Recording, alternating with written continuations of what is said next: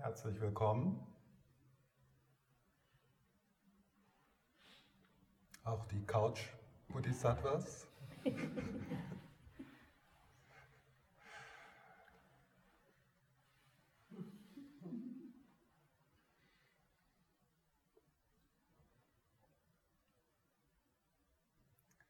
Und heute nähern wir uns äh, im Text die 37 Übungen für Bodhisattvas, dem Vers 22 an. Äh, das Enthüllen der Erfahrung von Nicht-Dualität. Und gestern habe ich äh, darüber gesprochen und haben wir erforscht, wie in tibetisch-buddhistischer Praxis wir um dieses Enthüllen möglich zu machen, einen Raum schaffen, in dem wir uns geborgen fühlen, in dem wir uns sicher fühlen, in dem wir uns verbunden fühlen und in dem die Rollen, die wir im Alltag spielen, die verschiedenen Räume, die wir im Alltag betreten, die oft damit zu tun haben, dass wir produktiv sein wollen, dass wir eine Fassade tragen, dass wir uns nicht zeigen und dass da wenig Raum ist für unser inneres Leben. Und dieser Raum, den wir schaffen hier, da bringen wir das mit, aber es verblasst ein wenig, so dass etwas äh, sich enthüllen darf, was größer ist, was tiefer ist. Und es ist so wichtig, dass wir in unserem Leben auch diese Räume haben und diese Räume schaffen.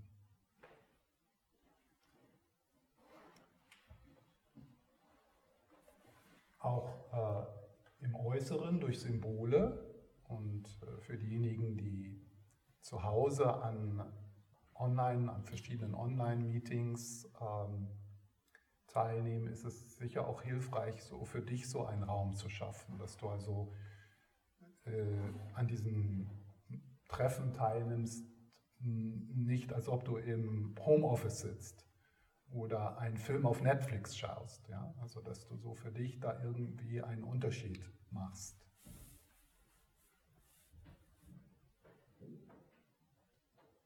Eine dieser Ressourcen, die uns in diesem Raum unterstützt, ist, dass wir gemeinsam hier sind als Sangha Es ist so schön zu bemerken in mir, dass ich in diesen Situationen keine Panikattacke bekomme. Äh, das ist ein Zeichen von 30 Jahren Praxis. Vielleicht ist es doch berechtigt, dass ich hier sitze.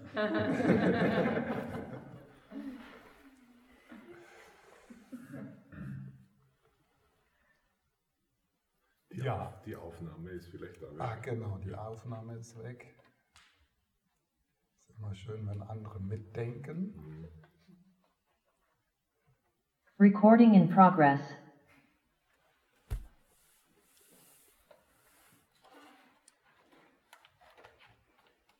Ja, eine, ein wichtiger Faktor, äh, diesen Raum der Zuflucht, den Raum der Geborgenheit äh, zu schaffen für uns, ist das Gemeinsame.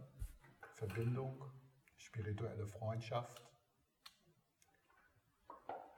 Und ein anderer Teil ist, dass wir ins Bewusstsein bringen, dass wir hier in einer ununterbrochenen Linie uns treffen, die wir zurückführen können auf den Buddha.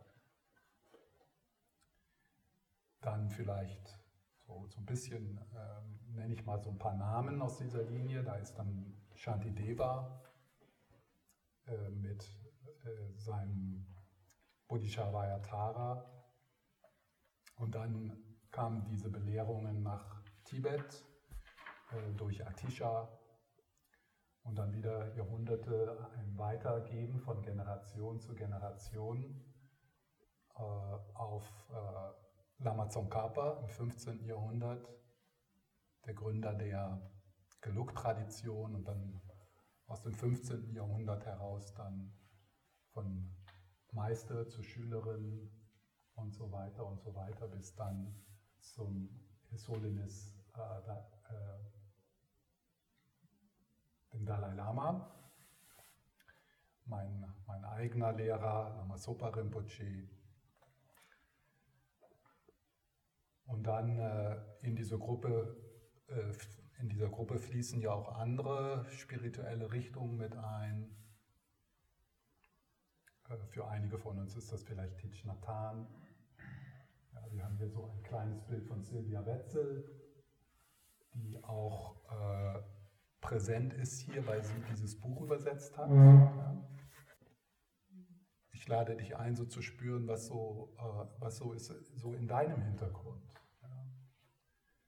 verschiedenen Traditionen, die dich berühren, die dich inspirieren, die verschiedenen Lehrer, Lehrerinnen, Yoga, therapeutische Arbeit, Körperarbeit, also alle, alle diese Dinge, äh, die uns in diesem Moment unterstützen in diesem Feld. Dann eine Unterstützung ist dieser Text, äh, die 37 Übungen wenn man so einen Text liest, ihn aufschlägt, äh, im Bücherregal hat oder aus, auf seinem Altar, dieser Text ist auch wie ein Raum, den wir betreten. Ja, und so möchte ich euch in die erste Meditation anleiten, in diese Betonung auf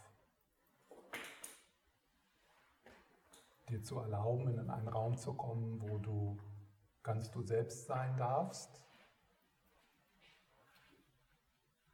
und wo gleichzeitig so ein wenig das, das Betonen deiner inneren Schönheit, deiner inneren, deines inneren Potenzials für Liebe und Fürsorge, dass wir das etwas betonen.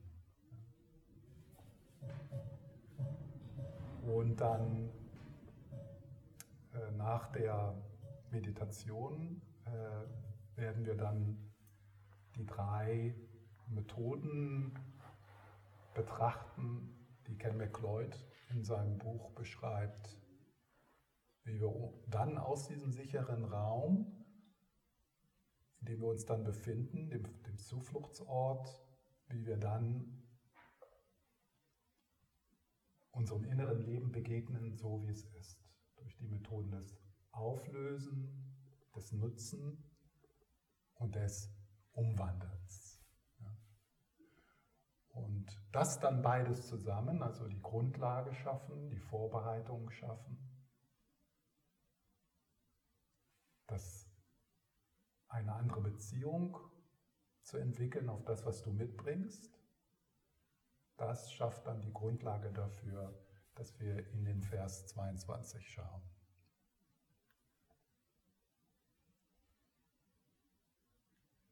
Ja, dann beginnen wir wieder erstmal mit der Körperhaltung, ja, dass wir uns die Zeit nehmen, die Körperhaltung etwas korrigieren, mit einer gewissen Würde hier bist mit einem Selbstvertrauen, dass du das Recht hast, hier zu sein.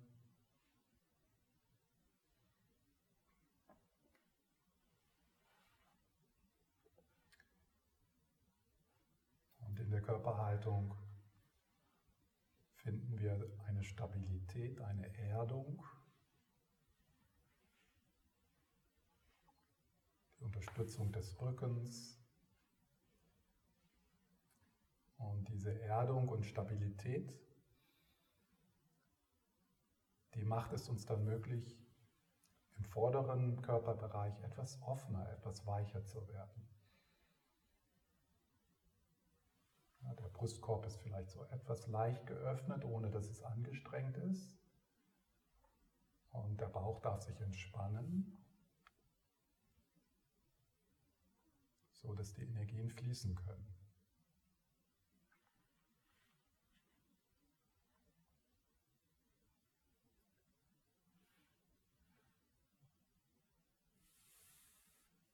Und in diesem Moment erfreuen wir uns auch daran, dass wir diese Haltung der Standhaftigkeit und der Offenheit, beides, dass wir das gemeinsam tun. Geschützt und inspiriert durch die Präsenz des Buddhas und seinen Belehrungen. Wir nehmen also gemeinsam jeder für uns den Sitz aller Töchter und aller Söhne des Buddhas ein.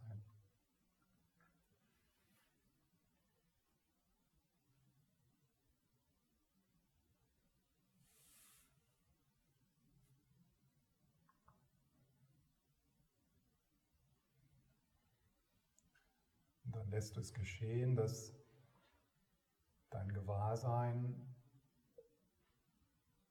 oder so das Zentrum von, von wo du bist,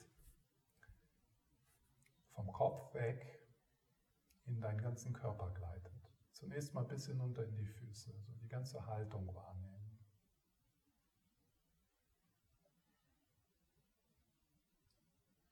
Und du nimmst das körperlich Spürbare als Energie wahr. Der Körper als Energie.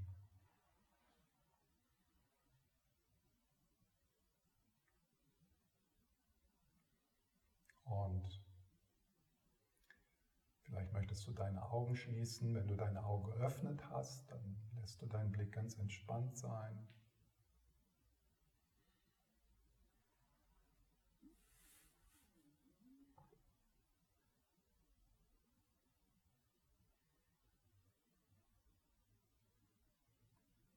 Die Gäste im Gästehaus des Körpers willkommen heißen. Und wie immer sitzen wir im Vertrauen, dass erwachtes Gewahrsein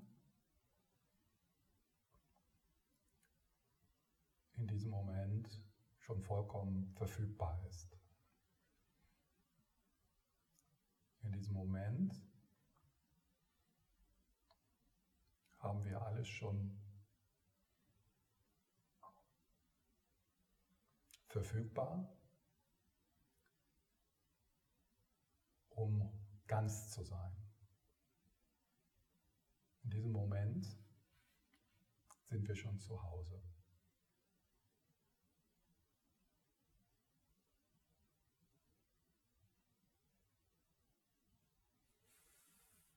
Und der Fluss des Ein- und Ausatmens kann uns in diesem Prozess unterstützen. Mit dem Einatmen können wir also etwas das Hineingleiten ins körperlich Spürbare betonen, mit dem Atem und Gewahrsein.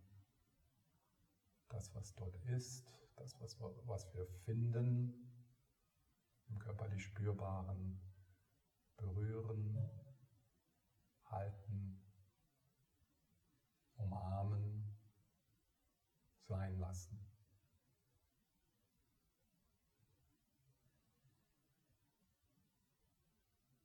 Und dann mit dem Ausatmen in die Weite gehen.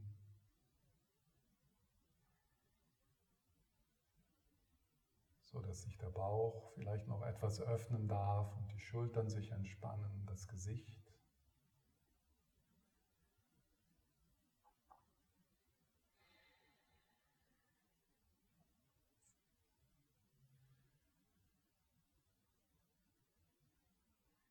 Und sobald du bemerkst, dass du etwas verdrängen möchtest oder dass du etwas erreichen möchtest, dass du diese Bewegung entspannst, das Greifen,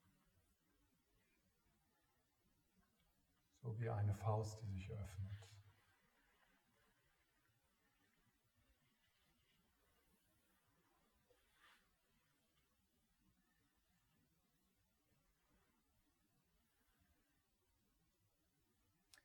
innere Schönheit, die innere Stille enthüllt sich nicht durch ein Umgehen dessen, was ist, sondern durch ein Hindurchgehen.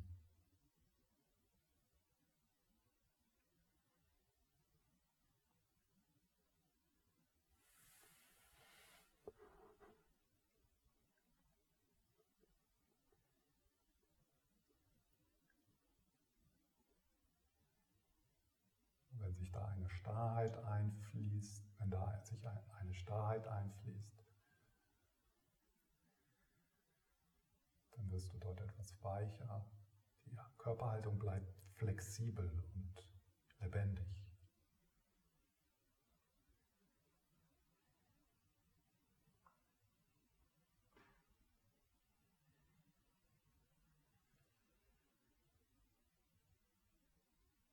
Der Boden trägt dich, wie immer.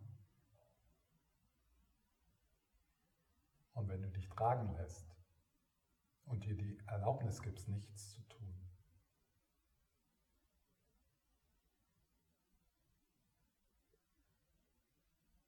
dann öffnet sich dein Körper noch mehr.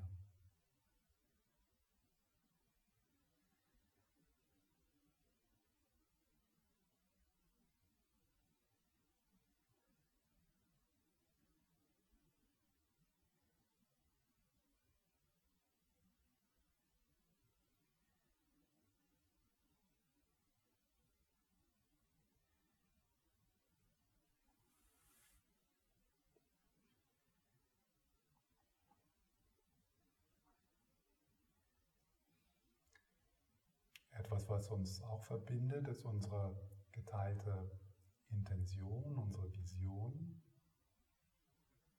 Vielleicht beginnen mit unserem ganz natürlichen Bedürfnis, mehr Wohlbefinden zu erleben in unserem Leben.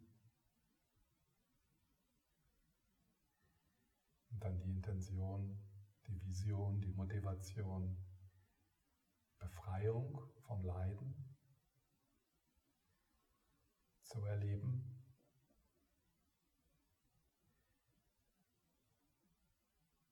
Und dann die kraftvollste Intention von Bodhicitta, die Vision von Bodhicitta.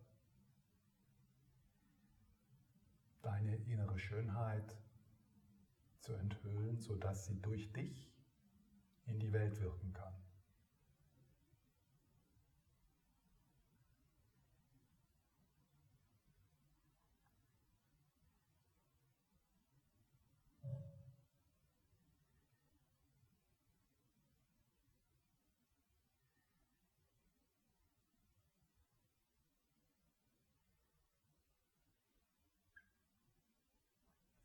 Dann laden wir in diesen geteilten Raum, in dem wir uns begegnen, in dem wir zusammen sind, die Präsenz unserer Mentorinnen ein, unserer spirituellen Freundinnen und Freundinnen.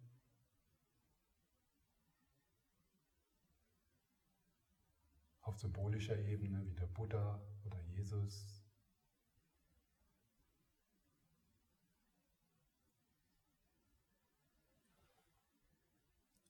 Oder vielleicht auch, wenn wir Verbindung spüren mit lebenden Meister oder Meisterinnen wie den Dalai Lama, Geshe Tashi, Thich.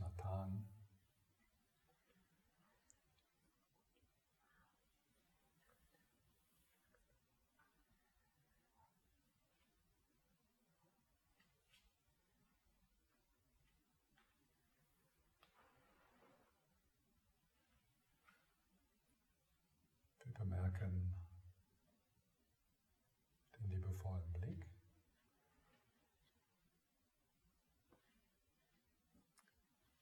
Ein liebevoller Blick, voll Fürsorge und Zuversicht, der unsere eigene innere Schönheit widerspiegelt.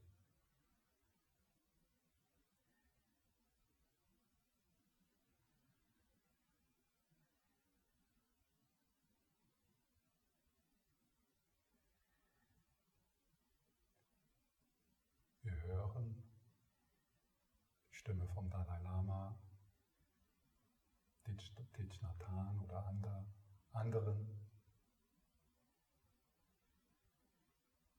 Und vielleicht ist das sogar ein Geruch.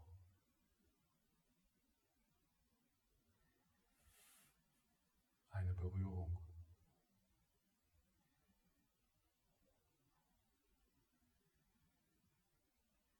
An der Stirn, an den Schultern.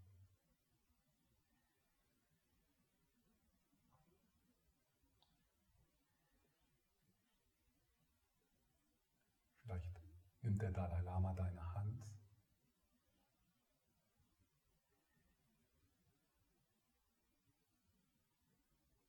Oder Jesus segnet dich?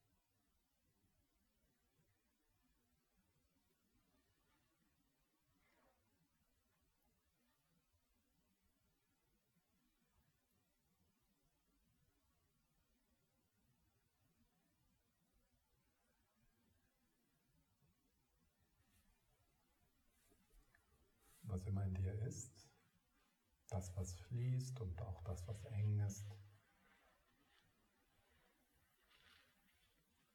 das geben wir hin.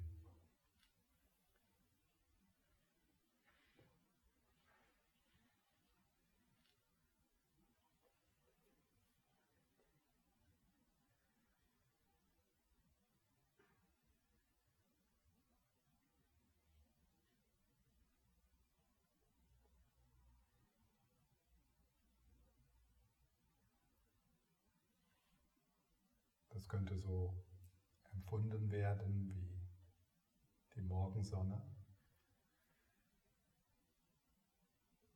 nach einer kalten Nacht.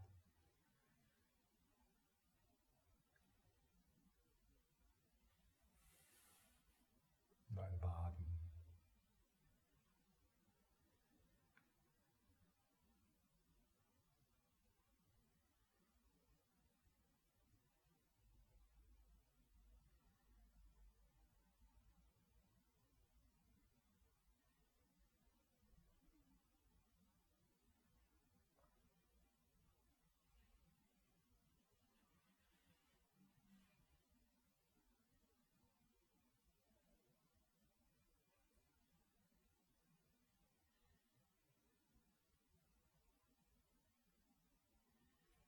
So, und dann können wir gemeinsam Zuflucht nehmen. Wenn du möchtest, kannst du deine Hände in der Geste des Zuflucht nehmen, vor deinem Herz falten. Aber nur, wenn das für dich sinnvoll ist, sich heilsam anfühlt. Vor uns das Zufluchtsfeld. Und in dieser Zufluchtsnahme erinnern wir, dass wir uns letztendlich ausrichten auf unsere innere Schönheit, auf unsere innere Freiheit. Schultern sind entspannt. Spüre dieser Mudra nach. Und vielleicht spürst du auch, dass sich da etwas wehrt, dass da auch etwas blockiert. Und das darf auch sein.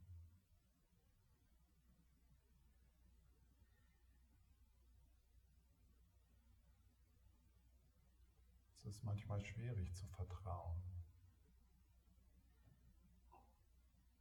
auf die Knie zu gehen.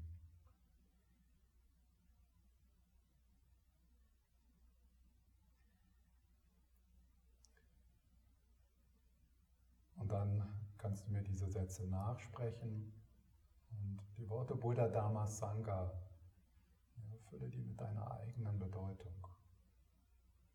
was ist deine, deine Vision für dich?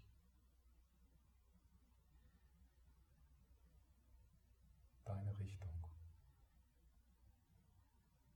Auf was gehst du zu? Was unterstützt dich? Was inspiriert dich?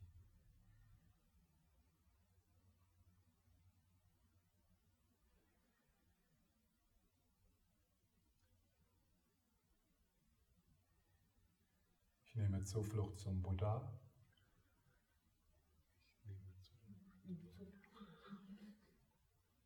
Ich nehme Zuflucht zum Dharma. Ich nehme Zuflucht zum Dharma. Ich nehme Zuflucht zum Sangha. Ich nehme Zuflucht zum Sangha. Ich nehme Zuflucht zum Dharma. Ich nehme Zuflucht zum Dharma. Ich nehme Zuflucht zum Sangha. Ich nehme Zuflucht zum Sangha.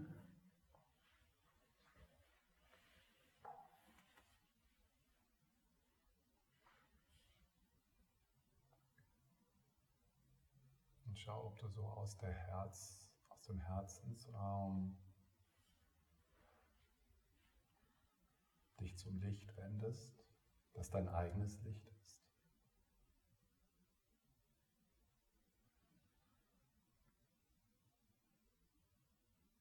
Ich nehme Zuflucht zum Buddha.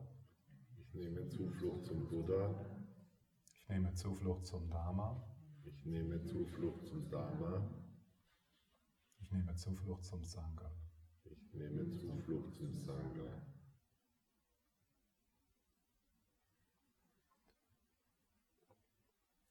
Und vielleicht passt es für dich besser, andere Worte zu nehmen als Zuflucht.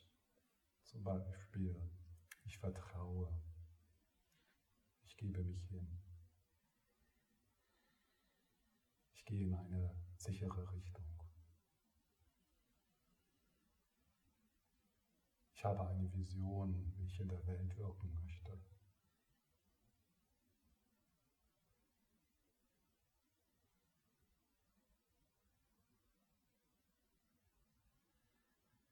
Und Buddha Dhamma Sangha. Ich vertraue der Liebe, dem Mitgefühl. Ich bin, bin inspiriert die Praxis der Gewaltlosigkeit, Praxis der Großzügigkeit.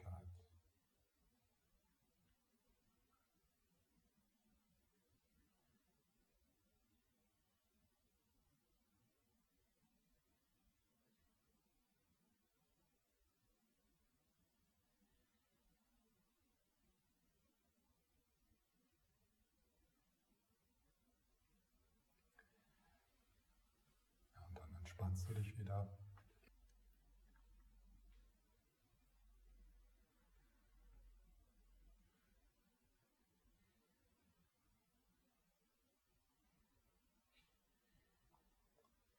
Lasse deine konditionierte Realität etwas durchlässiger werden.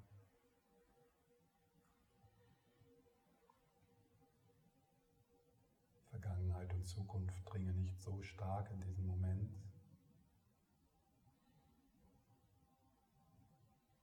Du bist ganz hier, in diesem Moment.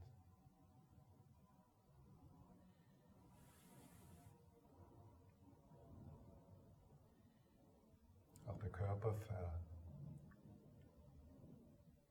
der Körper wird durchlässiger, transparenter.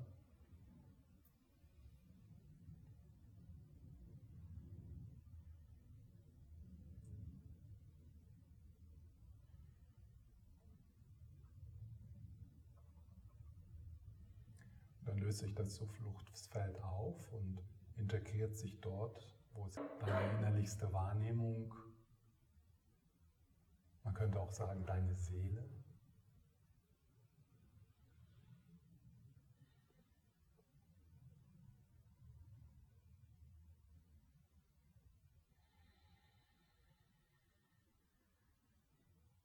Und aus diesem Tempel in dir, aus diesem heiligen Raum in dir, vielleicht lokalisierbar auch im Herzraum.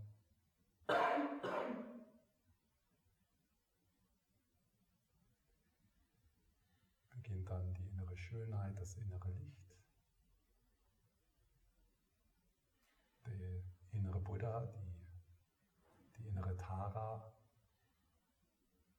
zu strahlen in deinen ganzen Körper hinein und durch die Poren deines Körpers in die Umgebung hier, von Buddha von Tara zu Tara,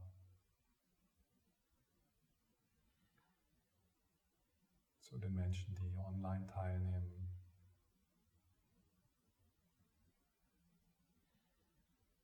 Und dann in deine Beziehungen, in deine Welt, so wie sie ist.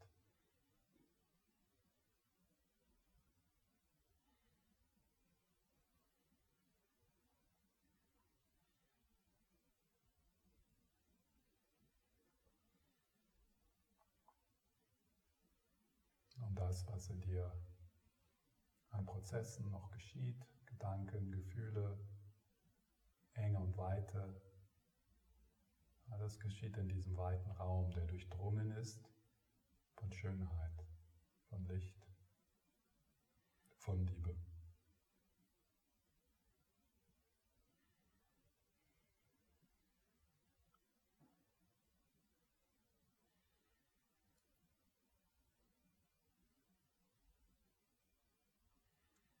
Hier ruhen wir dann. Dann gibt es nichts mehr zu tun.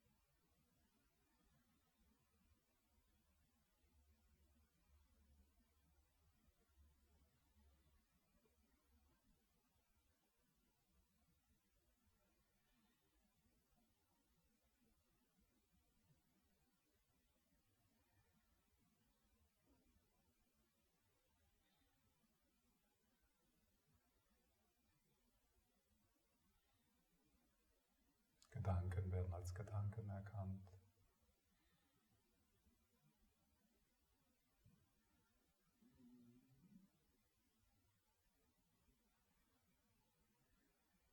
Die zwar erscheinen, aber keine Substanz haben.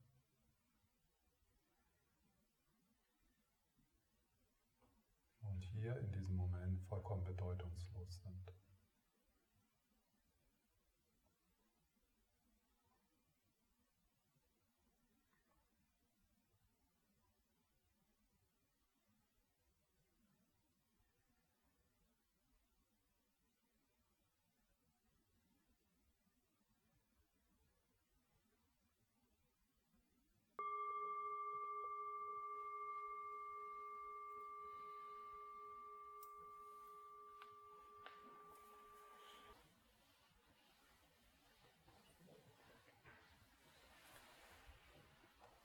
Lass uns beginnen mit einem Raum für Fragen, Anmerkungen, falls auch von gestern noch was da ist. Zweifel, falls da irgendwas ist. Und online, ihr könnt euch einfach dazuschalten dann. Oh, du kannst meine Gedanken lesen. ich, ich habe gerade gedacht, traue ich mich, den Christian zu fragen, ob er mir ein Glas Wasser bringt. Danke. Und dann habe ich mir gedacht, nee, das kann bis zur Pause warten.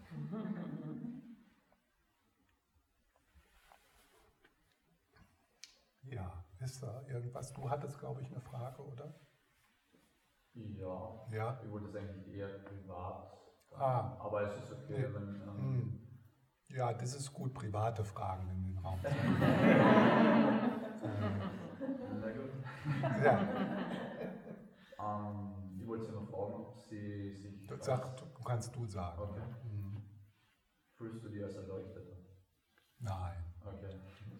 Aber hast du das Gefühl schon gehabt, hin und wieder?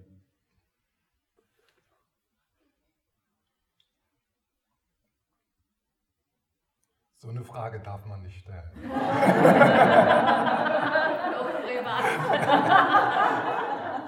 Das, Und trau, das. Fast genau.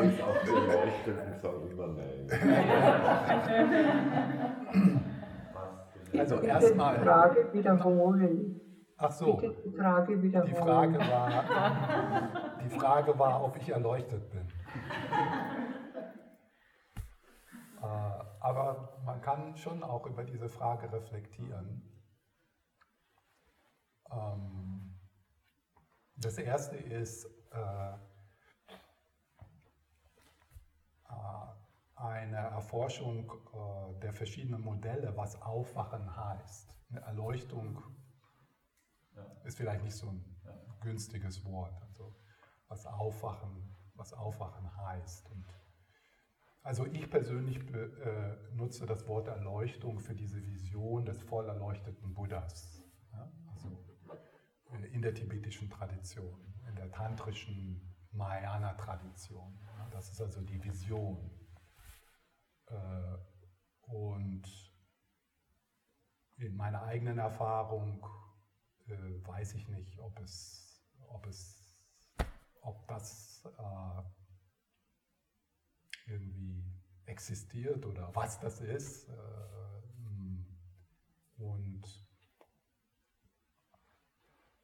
äh, und diese Vision von Erleuchtung, äh, die ist auch ganz speziell dann für die tantrische und buddhistische ähm,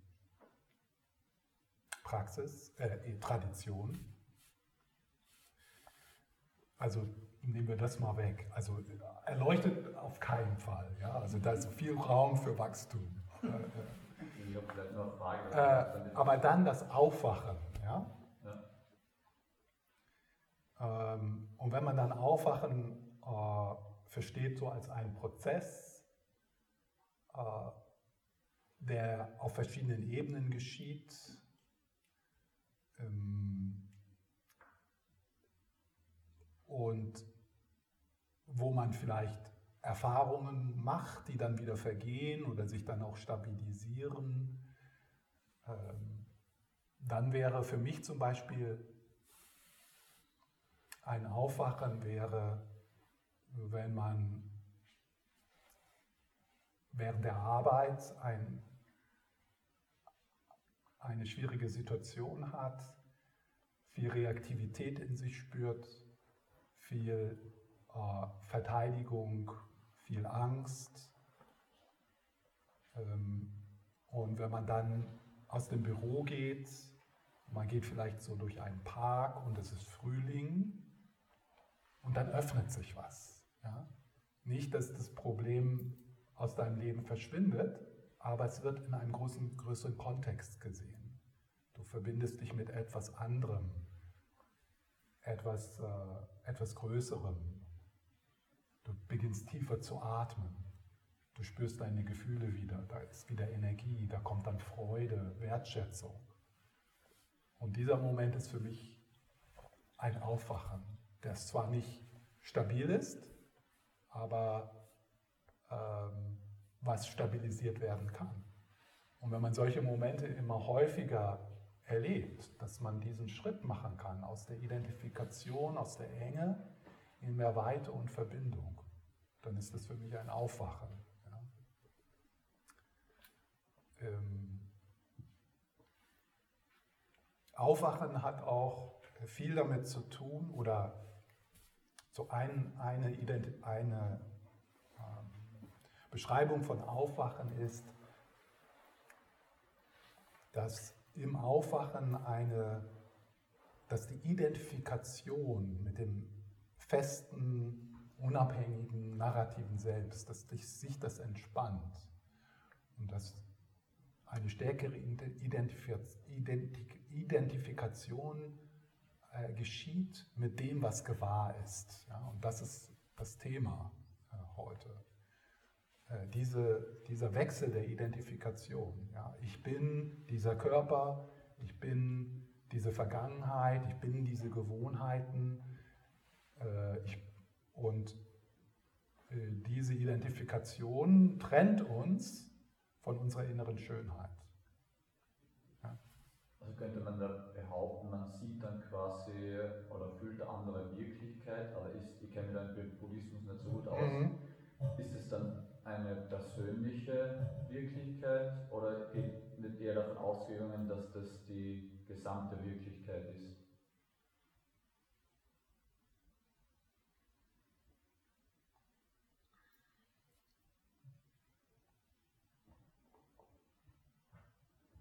gesamte Wirklichkeit. Also, äh,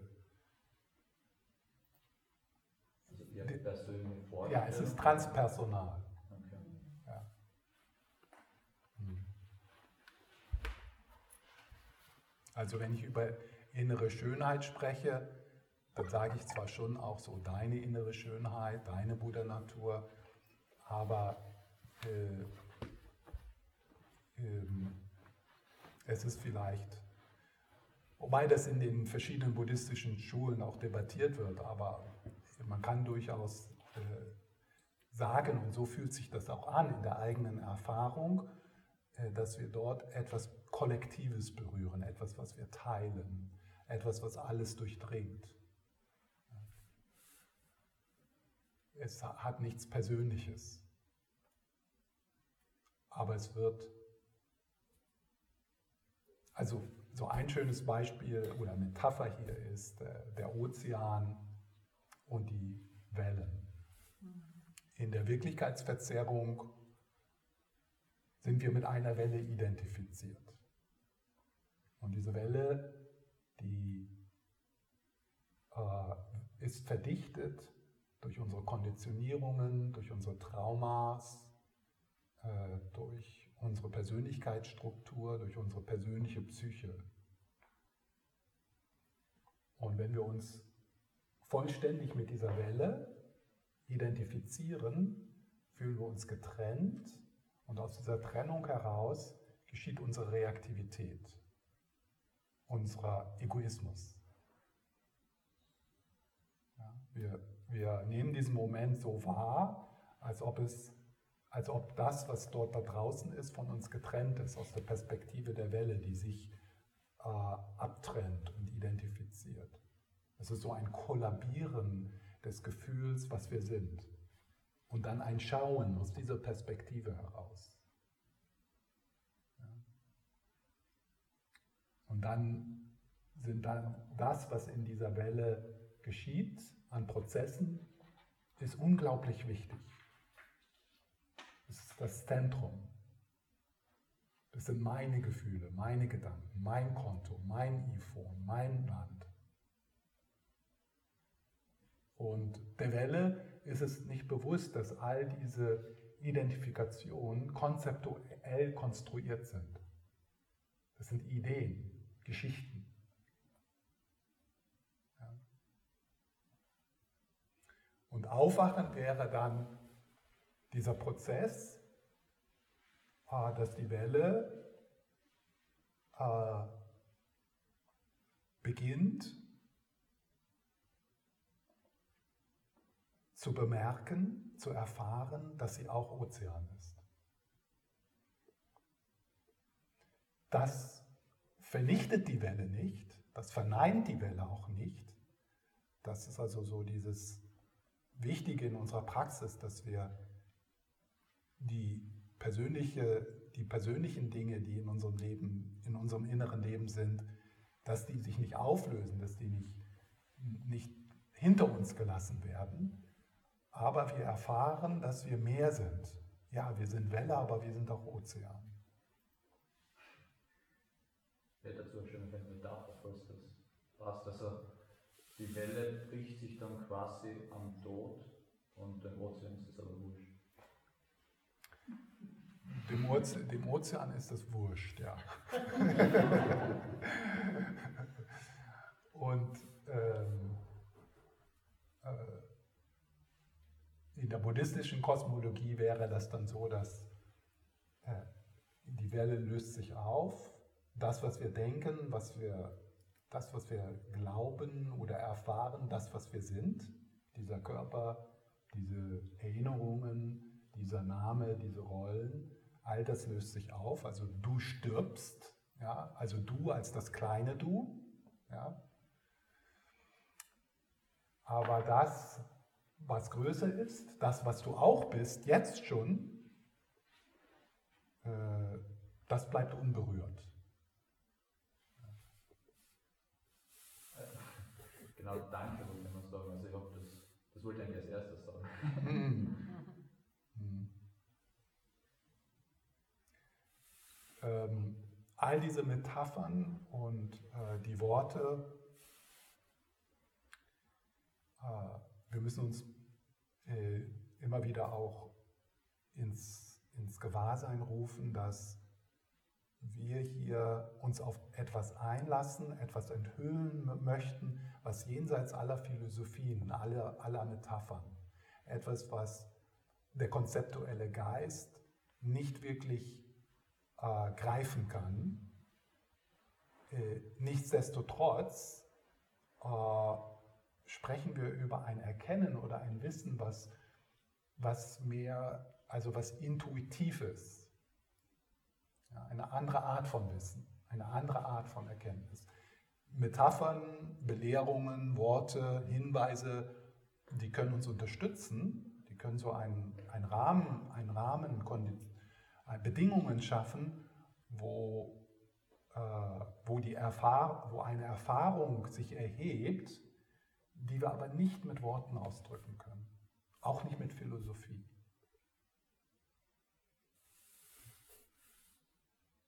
Die verschiedenen Philosophien, die es im Buddhismus gibt und in anderen, äh, in anderen spirituellen Traditionen, sind zum Scheitern zum, Scheit, zum Scheitern verurteilte Versuche derjenigen, der die, die diese Erfahrung von Non-Dualität macht, die zu teilen mit anderen. Ja? Und das ist kein Problem. Es wird zu einem Problem, wenn wir uns verlieren in den Philosophien. Und wenn wir denken, dass wir durch Philosophien und durch Metaphern und durch Bilder und durch äh, Beschreibungen, äh, dass das die Erfahrung ist, auf die diese Philosophien ursprünglich zurückgehen. Und dann, äh, äh, weil wir so als Menschen so gestrickt sind, äh, werden wir dann fundamentalistisch und denken, dass unsere Philosophie oder unsere Religion die einzig richtige ist und vergessen, dass alle diese Religionen, spirituellen Wege auf derselben mystischen Erfahrung beruhen, die jenseits aller Worte und Philosophien ist. Und trotzdem, obwohl ich äh, mir dessen bewusst bin und mich das auch manchmal zittern lässt, äh, unsicher macht, äh,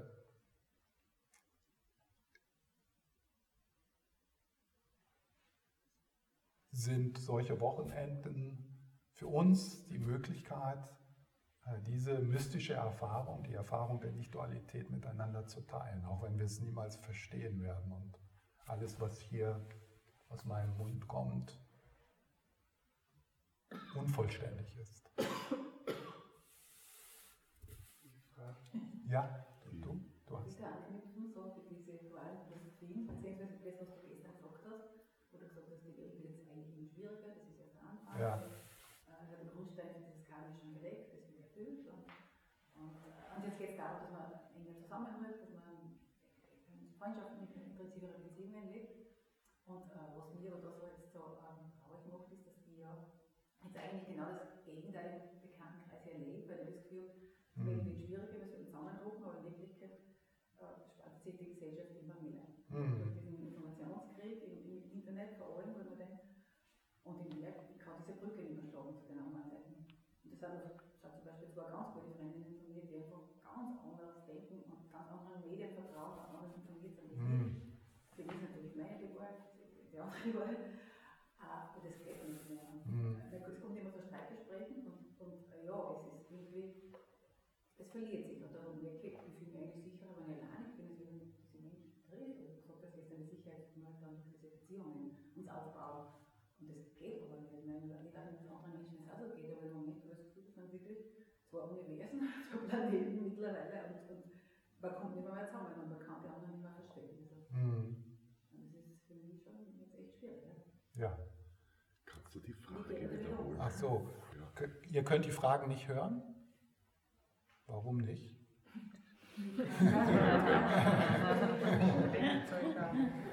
Ah, Ich, okay. ich vermute, man muss das Mikro hinstellen zu den Fragen. Ja, okay. Äh, ja, es war im Grunde keine Frage, sondern eine Beschreibung äh, dessen, was ich gestern so gesagt habe, dass es, dass es schwieriger wird. Ja? Dass anstatt mehr Verbindung erleben wir weniger Verbindung, anstatt ähm, äh, Freundschaft äh, zu pflegen, das wird schwieriger, ähm, die Konflikte steigen. Ja, ich weiß nicht, was ich dazu sagen soll, es ist so. Und deswegen man sind wir hier. man kann es nicht mehr verstehen, Mhm. Mhm. Und du, du möchtest da eine Lösung. Ja. Ja. genau. Ja, das ist einfach 20, 30 Jahre Freundschaft, aber das gibt es halt nicht. Innerhalb von zwei Jahren seit Corona. Mhm. Irgendwie, kommt man mehr zusammen. Ja.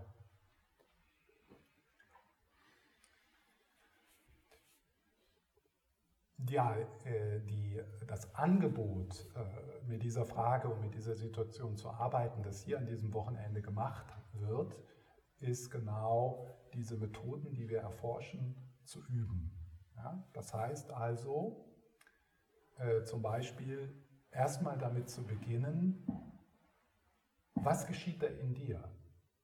Was für Prozesse laufen ab in dieser Situation, dass du merkst, dass du mit Freunden, mit denen du eine gute Verbindung hast, hast, dass da eine Trennung geschieht, weil die andere Haltungen haben. Also man beginnt mit sich.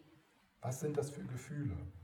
Vielleicht ein Gefühl von alleine gelassen werden, eine, ein Gefühl von Verletztsein, ein Gefühl von Enttäuschung. Dann zu sehen, dass diese Art von Gefühle verbunden sind mit deiner psychologischen Geschichte. Dass also ähm, äh,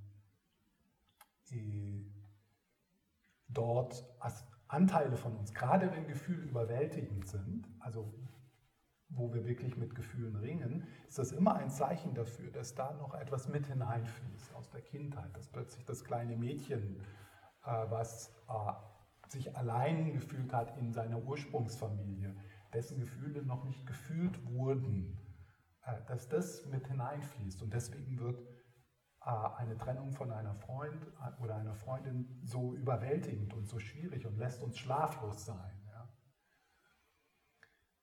Ähm, also und das werden wir jetzt dann als, als nächstes, also durch das Auflösen, das Nutzen, ja, dass solche Erfahrungen auch ein Potenzial haben ähm, äh, und das, äh, das äh, Umwandeln. Ja. Äh, so ein, eine, ein, ein Schritt äh, in solchen Situationen, ein möglicher Schritt wäre, äh, was würde Tara tun in dieser Situation? Wie würde Tara sich fühlen? Ja? Oder der Dalai Lama? Ja? Wie würde der auf diese Menschen, die andere Meinungen haben, die fundamentalistischer geworden sind, wie würde der die betrachten, sich auf die beziehen? Ja? Ohne groß nachzudenken, einfach so in, in die in diese, in diese, in diese Energie des Dalai Lamas treten und in diese Situation auf dich, auf das, was in dir geschieht, aber auch das, was in deinen Freunden und Freundinnen geschieht, äh, wie würde der Dalai Lama darauf schauen? Was ganz wichtig, was, was hilfreich ist in diesem Prozess, also andere Menschen und dich selbst zu verstehen in der Situation, in der wir sind, ist, äh, eine, ein, ein gewisses Verständnis des Einflusses von kollektivem Trauma.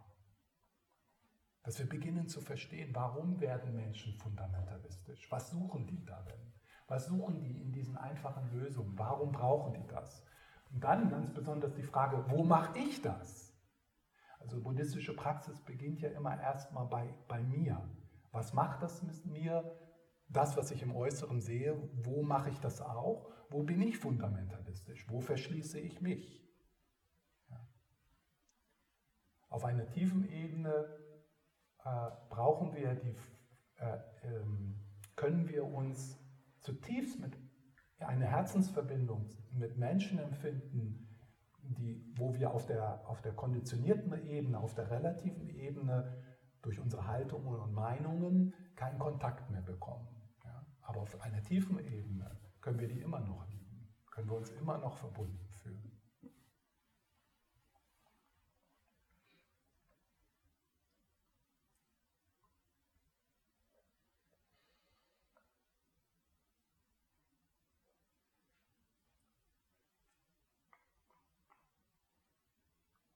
Mir fällt gerade ein schönes Beispiel ein, das habe ich mal auf Netflix gesehen, ähm, über eine Immigrantin aus Norwegen, die also ähm, äh, selber äh, als, als Flüchtling in Norwegen äh, Rassismus erfahren hat und die dann eine Reportage gemacht hat über Faschisten in den Vereinigten Staaten, die ist dorthin gereist und das wird so in einem Dokumentarfilm beschrieben, äh, wie die sich diesen Menschen öffnet und wie diese Menschen sich ihr öffnen. Ja, unglaublich. Und äh, einfach durch Zuhören, einfach durch Neugierde. Warum, warum, warum, hat es, warum geschieht es, dass in manchen Menschen sich faschistische Gedanken festlegen? Und was hat das mit mir zu tun? Wo tue ich das? Was sind die kollektiven Gründe dafür? Was versuchen Menschen zu vermeiden in sich? Dadurch, dass sie so entweder New Age positives Denken oder Faschismus oder, oder sonst was, Veganismus oder Scientismus, äh, also Wissenschaft kann ja genauso so, so, so, so, äh, so, so eine Struktur sein, äh, die wir nutzen, um uns von unseren Gefühlen zu trennen, von unserer Unsicherheit zu trennen. Und oft hat das damit zu tun, unser Inneres ist oft so überwältigend, weil es kollektives Karma oder kollektives Trauma gibt.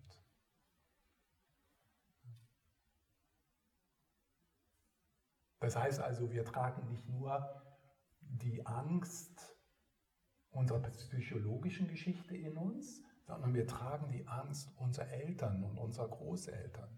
Ja? Und jetzt in Deutschland geboren, ja, in den 60er Jahren. Es waren meine Großväter, mein Großvater und mein, mein die haben im Zweiten Weltkrieg gekämpft. Beide, beide äh, der Familien, meine Eltern sind ausgebombt worden. Ja. Beide meine Eltern sind am Ende des Krieges geboren. Und das zu erkennen, dass diese Angst, dieses Trauma, das meine Eltern niemals berühren konnten und meine Großeltern schon gar nicht. Mein, mein Opa kam schwer traumatisiert aus dem Zweiten Weltkrieg zurück. Anzuerkennen, das ist auch in meiner Generation, in mir. In mir ist es ganz klar spürbar. Aber das ist so überwältigend äh, und man braucht wirklich eine so viel Unterstützung. Ja? Deswegen diese Sicherheit, die, Wichtigkeit des, des sicheren Ortes, dass das berührt werden kann. Und wenn ich das dann beginne in mir zu berühren, dann kann ich das auch berühren in denjenigen, die, die irgendwie deren, deren, äh, deren Gedankenverwirrungen ich wirklich nicht folgen kann, aber ich kann verstehen, wo das herkommt. Dass das, dass, dass das aus Schmerz kommt, aus Unsicherheit.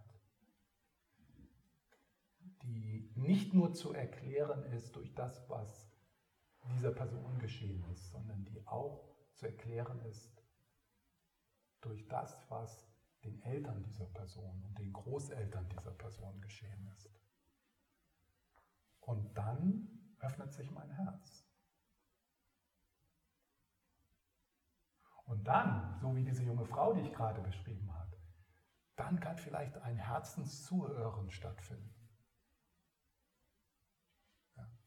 Und es war so in, der, in, in dieser Dokumentarsendung, dass, also sie hatte dann, sie ist dann so aufgenommen worden, in, in, aufgenommen worden, so in den Kreis der Faschisten da. Also es ist unglaublich. Ja? Also, also die amerikanischen Faschisten sind ja, also äh, verglichen mit den Österreichern, äh, das ist also noch, äh, noch, mal eine Stufe, noch mal eine Stufe höher. Ja?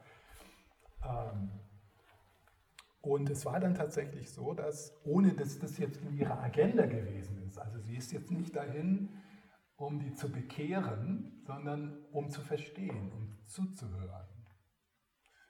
Aber es war so, dass dieses Zuhören und dann die Freundschaft, die sich entwickelt haben, das, das, äh, da waren so zwei führende, führende Köpfe in, in, in zwei verschiedenen Gruppen, die konnten dann nicht mehr das tun, was sie taten.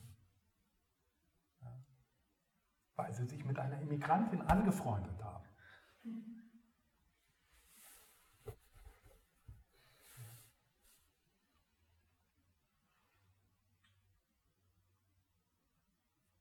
Ja. Ja. Ich glaube, dass du das einmal gesagt hast, dass, dass, dass, dass auch jemand, der politisch nicht der gleichen Meinung ist, der beste Freund sein kann. Und das, also gerade wenn es um Spaltung geht oder so die Gesellschaft, ich sehe das selber, äh, dass viele Menschen sich persönlich angegriffen fühlen, nur weil man eine andere Meinung hat. Also wäre mhm. das Thema vielleicht Selbstbezogenheit? Ähm, habt ihr das jetzt verstanden? Ja? Okay. Ich werde mal in der Pause gucken, ob ich das Mikrofon noch ein bisschen äh, höher einstellen kann. Ähm, das Thema Selbstbezogenheit. Was mir als erstes gekommen ist, als du gesagt hast, die Feinde als Freunde zu sehen. Ja? Also das ist dann, geht dann in die Lojong-Belehrung. Äh, und zwar, äh, so ein Gedanke wäre da, also in Lojong geht es ja um Reframing, also Situationen, andere Bedeutung in einen anderen Rahmen zu setzen. Ja? Äh, und jetzt mit jemandem, der äh, mit, mit schwierigen Leuten, ja, ähm, ja. Äh, wie das also äh, wie das dann genutzt wird im Lojong wäre ähm, es sind die schwierigen Leute in mir, die mir aufzeigen, wo in mir noch äh, Wachstum möglich ist, ähm, wo in mir noch mehr Potenzial für authentisches Mitgefühl ist. Ja? Wenn, man sich, wenn man nur mit Menschen zu tun hat, die die gleiche Meinung haben, und das ist ja das Problem, das suchen wir, weil das ist so das Einfache. Ja? Deswegen entwickeln sich dann Gruppen, wo, wo sich dann fundamentalistische Gruppen in allen Bereichen, äh, weil äh, ja, dann, dann ist, ist, ist man so in einem konfliktfreien Raum. Ja? Wir denken alle das Gleiche. Ist zwar gleich dumm, aber, aber es ist zumindest das Gleiche. Ja? Und, ähm, und ähm, äh, aus der Lojong-Perspektive würde man dann sagen, also die schwierigen Leute in uns, äh, die fordern uns auf, unsere Praxis, unsere Erforschung zu vergrößern. Deswegen brauchen wir schwierige Leute, deswegen brauchen wir diese Konflikte, um zu wachsen. Also nicht so mit der Frage, wie werde ich die los, sondern wie kann ich an dieser Situation, an dieser, an dieser Beziehung wachsen, mein Herz vergrößern. Das war nicht deine Frage. Uh, Nein, es war die, die, die, war aber trotzdem gut, das zu sagen.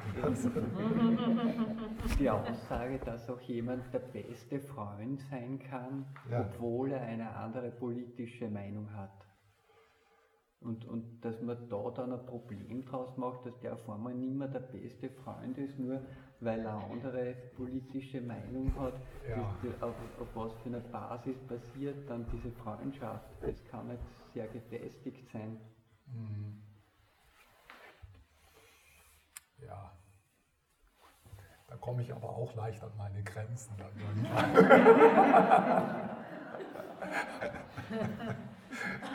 Es macht Sinn, was du sagst, ja.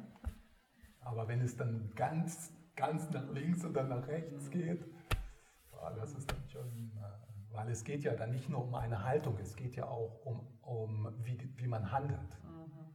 Ja. Also wenn, wenn, wenn sich ein Freund von dir in eine faschistische Richtung entwickelt und der äh, äh, geht dann aktiv gegen Immigranten vor, ja,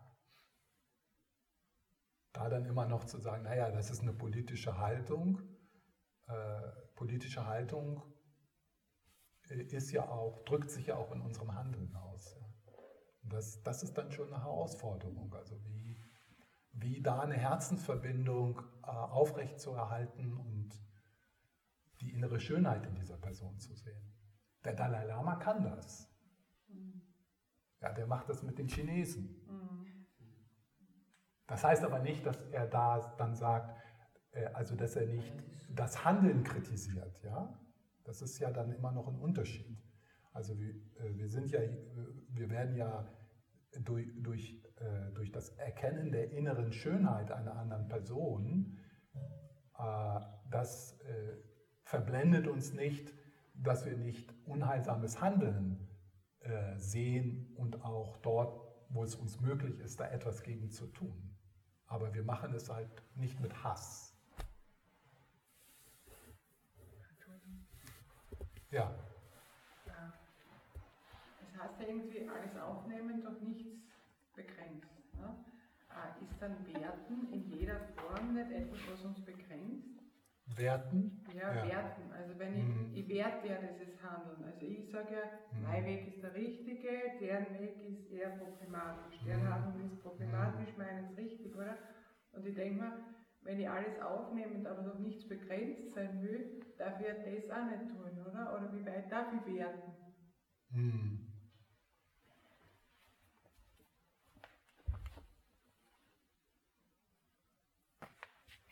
Also erstmal das Werten geschieht, das sind Prozesse.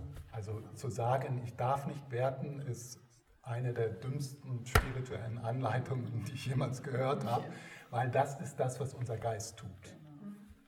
Ja, also das ist so, äh, nicht verurteilen, äh, äh, das ist, so, so ist unser konditionierter Geist nicht gestrickt. Der macht das, das ist eine Funktion unseres konzeptuellen Geistes.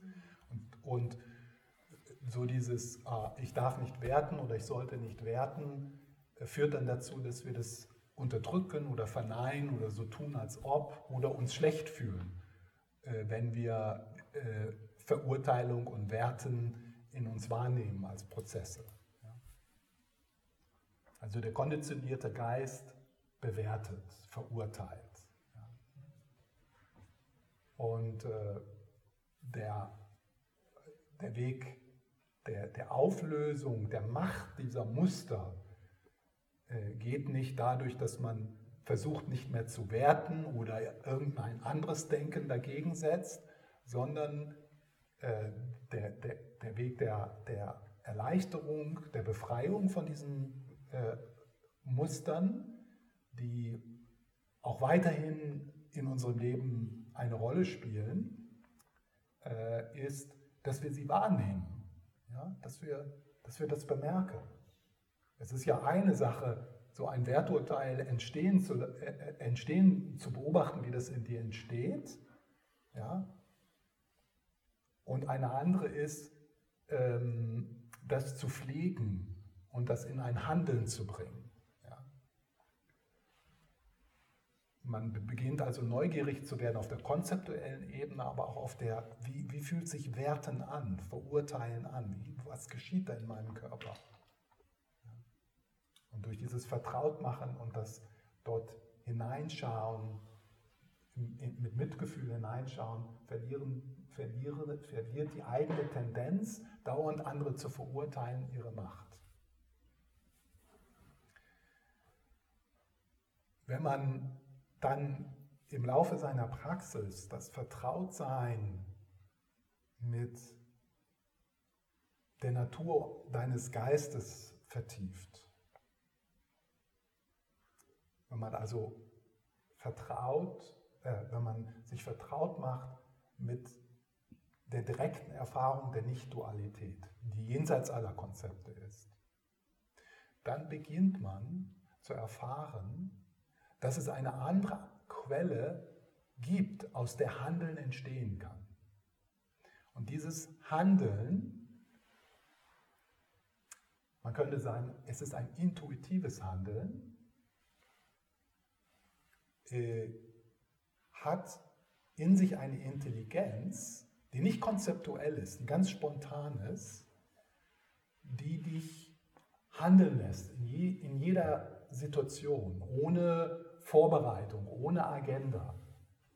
Also jede Situation ist neu und frisch und du bereitest, nicht, bereitest dich nicht darauf vor und vertraust nicht den Strukturier, Strukturen und den Gewohnheiten des konzeptuellen Geistes, sondern du beginnst zu vertrauen, dass dir, in dir ein, eine Weisheit ist, ein Wissen, aus dem du dann handelst.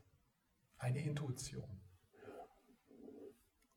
Äh, das heißt also, erleuchtete Aktivität, aufgewachte Aktivität ist ganz spontan und unmittelbar und ist nicht, ist nicht beruhen, beruht nicht auf Verurteilungen, Beurteilungen und Erfahrungen.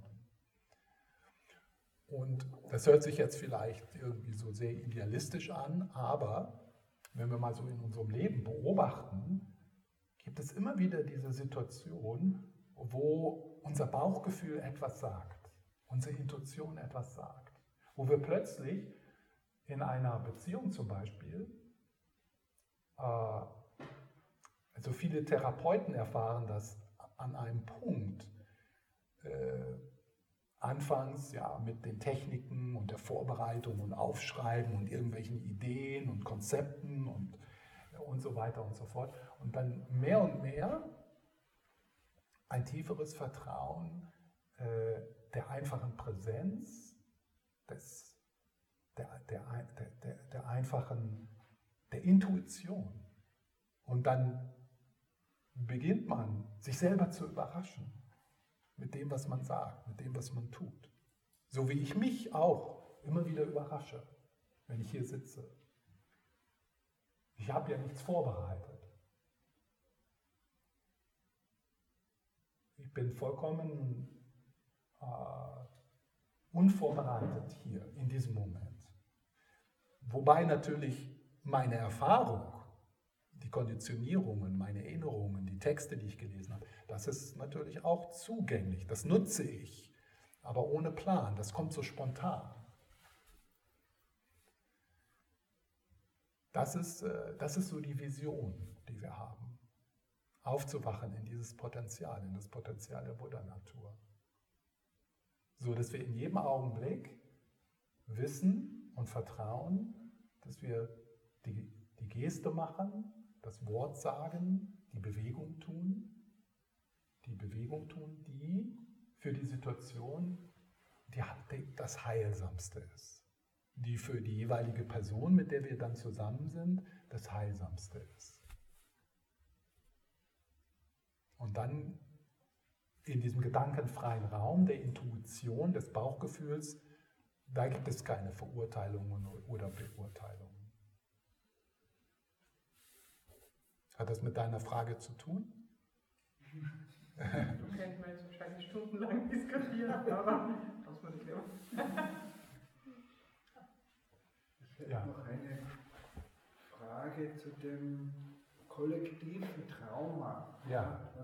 Angeschnitten hast. Und das können wir ja, glaube ich, alle bestätigen, dass die Großeltern, Elterngeneration durch diese durch den Nationalsozialismus und so mhm. weiter schwer traumatisiert waren. Und ich frage mich, ähm, gibt es, wenn es so ein kollektives Trauma gibt, gibt es sowas wie ein, eine kollektive Heilung oder ist das immer nur etwas, wo man in der Individuation irgendwo für mhm. sich was klären kann? Mhm. Also, was ich mich frage, ich meine, vielleicht ist das jetzt zu weit gegriffen, aber angesichts der jetzigen Situation ja, hat man, muss man sozusagen als Gesellschaft bitte erkennen, was das ist, wenn man äh, jahrzehntelang irgendwo geschaut hat, dass man billig Energie sozusagen sich besorgt und eigentlich in eine totale, fatale Abhängigkeit gegangen ist und mhm. was das jetzt sozusagen eigentlich bedeutet. Ja? Und mhm. sozusagen Traumen die vielleicht wenn Gaslieferungen ausbleiben oder wenn Bomben fallen, irgendwo auch irgendwo einen heilsamen Aspekt haben. Ja, also äh, ähm, kollektives Trauma muss kollektiv geheilt werden. Ja. Und äh, auch wenn das jetzt nicht äh, jetzt Thema in diesem Wochenende ist. Aber ich sehe diese Wochenenden als Teil dieses, äh, dieses kollektiven Auflösens von Trauma. Mhm. Ja. Und jeder von uns trägt dazu bei, äh, indem wir äh, in unserer Praxis die Bereitschaft haben, in unser Inneres zu schauen und dort zu sein mit dem, was da ist, äh, zu erkennen, dass die Ängste, die wir im Moment haben, und den Druck, den wir spüren und die Einsamkeit, die wir spüren, das Getrenntsein spüren, einen persönlichen Aspekt, aber auch einen kollektiven Aspekt hat. Ja. Ähm,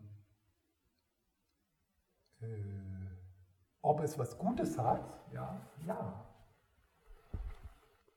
Das ist ja so eine der, der grundlegenden äh, Haltungen auch in diesem Buch, wir hatten ja dieses, diese sechs Verse über Lojong, ja, also das, das Umwandeln von schwierigen Situationen.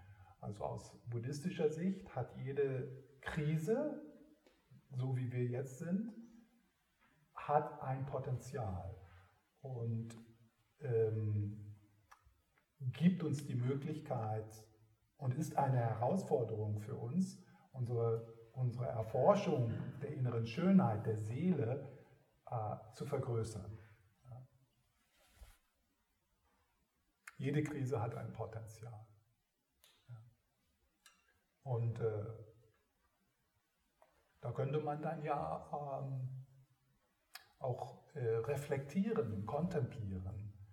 Äh, die, die Krise, die wir äh, im Moment erfahren, die sich zuspitzt, äh, was hat das für ein Potenzial? Für mich für meine Familie, für, für, für, das, Kollekt, für das Kollektiv. Ja, was für möglich, was für, was für Chancen bieten sich jetzt? Was für Chancen äh, äh, bietet äh, die Klimakatastrophe? Ja. Was für Chancen hat Corona schon für uns geöffnet? Was für, Eine Krise zeigt uns immer auf, dass, dass es da etwas gibt, das nicht mehr funktioniert. Und gibt es da etwas Tieferes, etwas Weiteres, etwas mehr? Was muss geschehen, dass wir als Kollektiv, die Menschheit, überleben? Auf keinen Fall weitermachen, so wie es ist.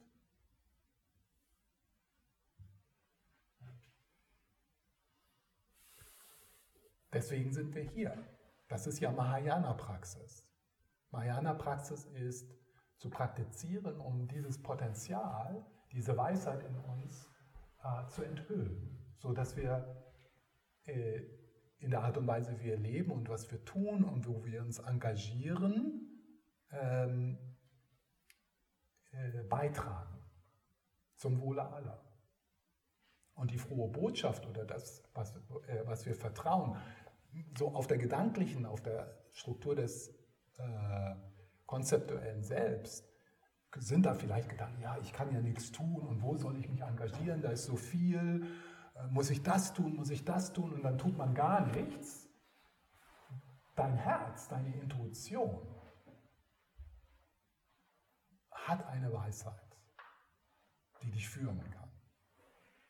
Immer wieder in die nächste Situation die dich dorthin führt, wo du mit deinen, genauso wie du bist, mit den Qualitäten, die du hast, mit den Fähigkeiten, die du hast, wo du dich einsetzen kannst. Wo, wo das also durch dich wirken kann. Und dann ist in dem Moment auch kein Zweifel, ja, soll ich jetzt äh, äh eine Flüchtlingsfamilie aufnehmen oder soll ich Bäume pflanzen oder soll ich äh, kompostieren? Äh, nee, das, das ist alles so kompliziert, ich mache gar nichts. Nein, deine Intuition wird dich dorthin führen, wo es für dich angebracht ist zu sein und zu helfen. Du musst das nur hören, du musst dem nachspüren und dann dorthin gehen und dann ohne Zweifel dort dein Bestes geben. Ja, und wenn du in Krise bist und da nicht viel Energie ist, ja, äh, weil du krank bist oder äh, äh, ja, weil, weil einfach ja, dann beginnst du dort. Mit deinem Raum. Mit deiner Wohnung. Mit dir. Du bist ja Teil des Ganzen. Du dienst dann allem, indem du zunächst mal für dich sorgst. Und dann schaust du mal. Was geschieht dann, wenn du dich vielleicht erholst?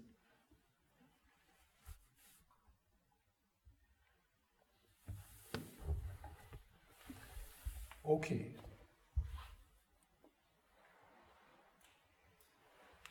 Danke Stefan, das war super. Ja, bitte. Das freut mich. Äh, das war nicht super, aber dich hat es etwas bereichert. Und da, wir können nicht davon ausgehen, dass es alle bereichert hat. Ja? Äh, sowas bringt ja auch immer viel innere Reaktion hervor und so weiter.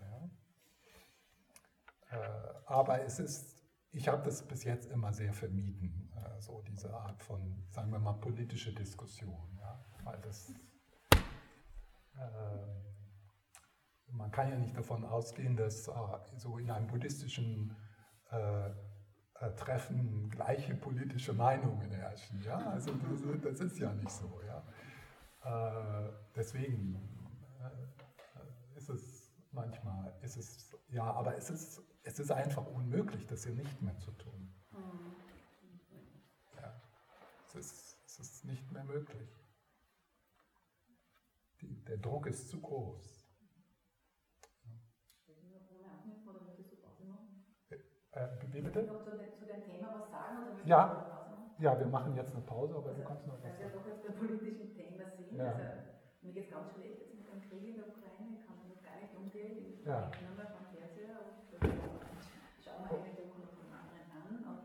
vielleicht ist bei mir jetzt eben dieses Trauma meiner Eltern wieder hochgekommen. Mein Vater war in Gefangenschaft in Russland, hat das überlebt. Ja. Ich war in der, in der russischen Besatzungszone. Und mhm. ich kenne die Erzählungen von meinen Eltern, von meinen Tanten, die sich in mhm. Russland die Russen haben ausgeplündert, also die Frau vergewaltigt, es gibt viele Vollkosten bei uns in der Gegend, die Vergewaltigungen natürlich gekommen sind. Und für mich war das immer das Feindbild. Mhm. Wenn ich so bin, das war irgendwie. Mhm. Und, wer das nicht halt so erlebt hat, ist wirklich drin für das Und dann war der Zaun und dann war natürlich, die Welt war dort aus für mich als Jugendlicher bis 20 oder so und das war aber auch, hat aber auch eine, ziemliche Sicherheit angeboten in meiner Jugendzeit, weil einfach das war, da war die Welt Hofen dahinter, da, da war der Zaun mhm. bei uns war eigentlich die Leute waren sicher. Und, und jetzt, äh, ja, dann war ausgefallen und dann hat man sich gefreut, okay, jetzt wieder Verbindungen und so und jetzt kommt wieder diese Wand und mhm. irgendwie äh, und einfach das, diese Gräueltaten, die man sieht und die für mich jetzt bestätigt in meinem Feindbild. Mhm. Okay, meine Eltern haben beide das gesagt, was ich gesagt mhm. Und überhaupt nicht mehr wirklich. Mhm. Ich war halt mit der Person und ganz viel Angst. Mhm. Ganz gut, das kenne ich eigentlich so und vorne. So. Mhm. Diese Angst, ähm, wie geht es da jetzt weiter, was passiert ist, was passiert in Europa. Ja. Also dieser reale Krieg, Cyberkrieg, äh, wie mhm. diese Leid, man, man kann sich nicht mehr orientieren, es ist irgendwie. Ja.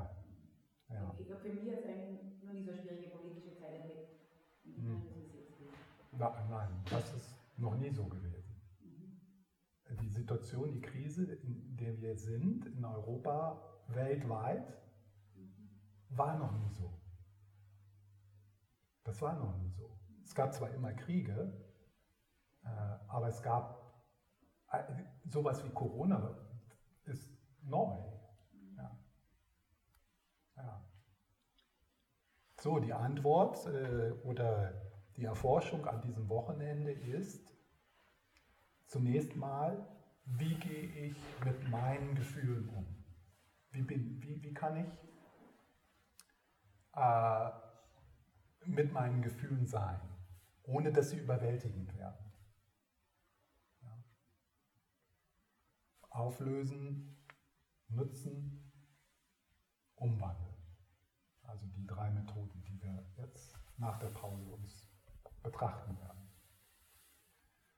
Die Antwort, die, äh, die aus diesem Wochenende kommt, ist, wie wichtig und noch wichtiger ist ist für uns, Räume zu schaffen, wo wir uns geborgen fühlen und sicher fühlen, wo wir uns stabilisieren, wo wir uns erden, wo wir uns verbunden fühlen. Wie wichtig das wird wie wir das priorisieren müssen. Ja. Wenn uns jetzt schon die, die Corona-Krise so durcheinander bringt und uns verzweifeln lässt und so viel Material hochbringt, mit dem wir nicht umgehen können, was ist dann mit der Krise, die noch kommt? Die Krise, die noch kommt, das ist der Corona, ist die Schnupfen. Ja. Deswegen so wichtig, die Stabilität, die Stabilität zu finden in der Zuflucht in der Praxis, in reinem Gewahrsein, in der tiefgründigen Liebe. Äh, jemanden als Feind zu sehen, ja, äh, auch da, der, der Anfang ist immer diese, diesen Hass zu spüren, dieses Feindbild im körperlichen, die, die Gedanken, die mentalen Bilder, die damit einhergehen.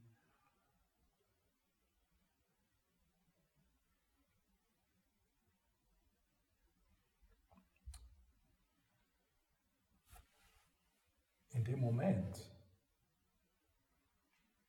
in diesem Hass, verstehst du, beginnst du auch zu verstehen, warum ist der Hass dort?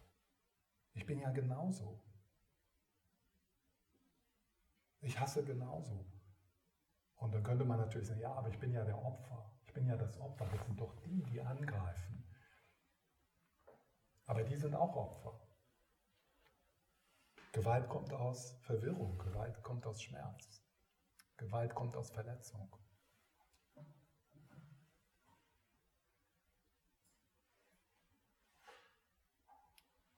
Also nicht dort stehen bleiben im Hassen, ja, das Hassen annehmen und fühlen und auch teilen und auch gemeinsam als Gruppe dorthin schauen. Ja. Also als Gruppe unsere Reaktionen halten, die betrachten, die bezeugen. Aber man bleibt dann da ja nicht stehen. Also wenn der Hass sich dann beginnt aufzulösen, indem man ihn betrachtet, indem man sieht, wie das mit meiner psychologischen Geschichte zu tun hat und mit, meinem, und mit der kollektiven Geschichte, dass in mir Hass ist. Dann zu beginnen zu verstehen, wow, diese Prozesse, diese Prozesse, die die ich in mir wahrnehme, die passieren auch in den anderen, in dem sogenannten Feind. Und dann auf dem Mitgefühl, auf dem Selbstmitgefühl für sich selbst, darf sich das dann ausbreiten in das Mitgefühl. Es ist ein Mangel an innerer Selbsterkenntnis, mit dem Finger auf jemanden zu zeigen und sagen, wie kann der die ukrainischen Frauen vergewaltigen? Wie kann der das? Das kann ich absolut nicht verstehen. Ich bin doch immer so nett, ich bin doch immer so harmlos. Das ist mir vollkommen unbekannt. Das ist ein Zeichen an Mangel in deinen inneren Leben zu schauen, in deinen Schatten zu schauen, dass diese Tendenzen auch in dir sind. Natürlich nicht so extrem ausgelebt. Die äußere Welt ist eine Reflexion unserer inneren Welt. Wir leben auf diesem Planeten äh, nicht so als äh, irgendwie getrennt, sondern was wir auf diesem Planeten erleben, ist unser kollektives Karma, was ver verwoben ist mit deinem persönlichen Karma.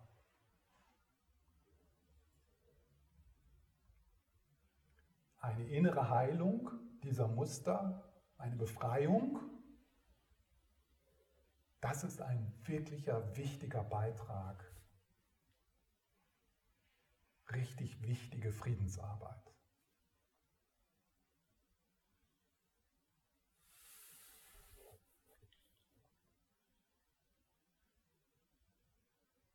kannst du wirklich nicht verstehen, wie man,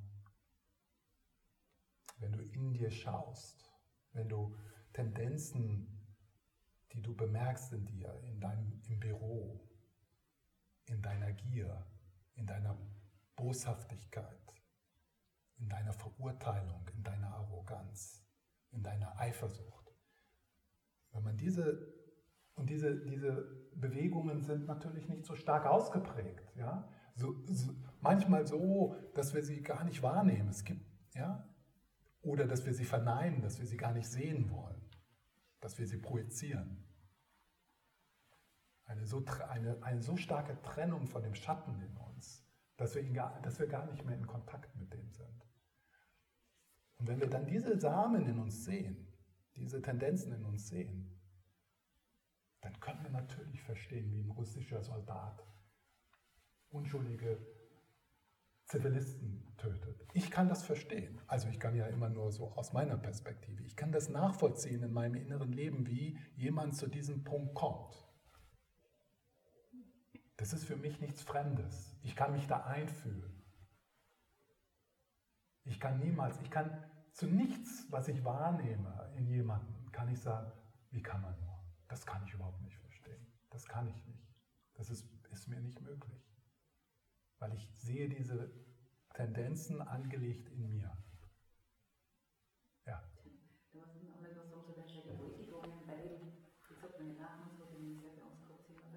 Ein bisschen lauter, wenn es ja, geht. Äh, diese Vergewaltigungen, die damals also auch von den, russischen Besatzungsmächten uns passiert sind, ich kann das schon äh, nachvollziehen. Es sind junge Männer da, oder mhm. Frauen, die haben Bedürfnisse. Ich meine, ich bin kein Mann, aber ich kann das irgendwie, ja, nachvollziehen, aber nicht nachfühlen natürlich. Aber ich möchte trotzdem nicht das Opfer sein. Auch wenn ich weiß, okay, das, das ist einfach auch die Biologie, wir sind Menschen, wir sind. Nein, nein, das ist viel mehr. Das ist nicht nur. Das ist nicht nur, das ist nicht nur. Also eine Frage wär, wäre in diesem, in diesem Feld, wo manipulierst du durch deine sexuelle Energie?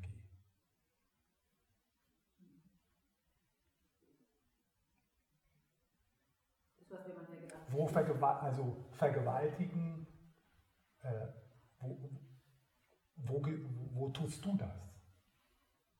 Ja, also äh, äh, natürlich, du weißt, was ich meine, nicht, im, äh, nicht in dem Sinne. Macht. Wo übst du Macht aus? Und so kann man, so kann, kann man dann, ja, und das andere, natürlich wollen wir kein Opfer sein das ist klar. Aber dann, dann wieder die buddhistische Praxis, also wenn äh, das Umwandeln, das, äh, das Umwandeln ähm, äh, dieser Situation, ja, also im Lojong, diese Situation, dir geschieht etwas, dir wird etwas geklaut, du wirst angegriffen. Wie können wir durch die Lojong-Belehrungen